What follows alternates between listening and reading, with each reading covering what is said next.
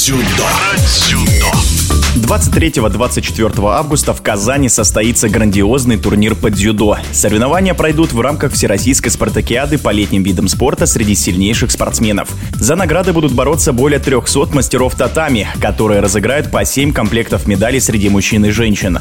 О предстоящем турнире в эфире спортивного радиодвижения рассказывает вице-президент, исполнительный директор Федерации дзюдо России Валентин Хабиров.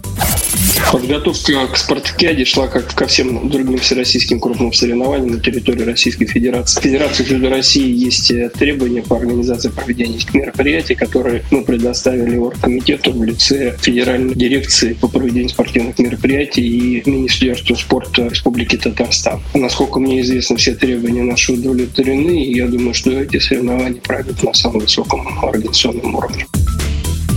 Казань имеет огромный опыт проведения различных соревнований крупных по дзюдо, в том числе и международных. Там проходил чемпионат Европы, большой шлем, поэтому был выбран этот город. Соревнования будут проходить э, в зале гимнастики. Вход будет бесплатный. Количество зрителей мы ожидаем около полутора-двух тысяч. Прямая трансляция будет всех поединков на сайте Федерации дзюдо России judo.ru, а также телекомпания «Матч» будет транслировать финальный блок будут принимать участие более 50 сборных команд субъектов Российской Федерации, в составе которых будут сильнейшие наши спортсмены, в том числе призеры и чемпионы Олимпийских игр, чемпионатов мира, такие как чемпион Олимпийских игр Рио-де-Жанейро Халмурзаев, чемпион мира Яго Абуладзе, неоднократные чемпионы Европы Михаил Игольников и Инал Тасоев, призер Олимпийских игр, чемпионата мира Ильясов. Среди девушек это будут чемпионка Европы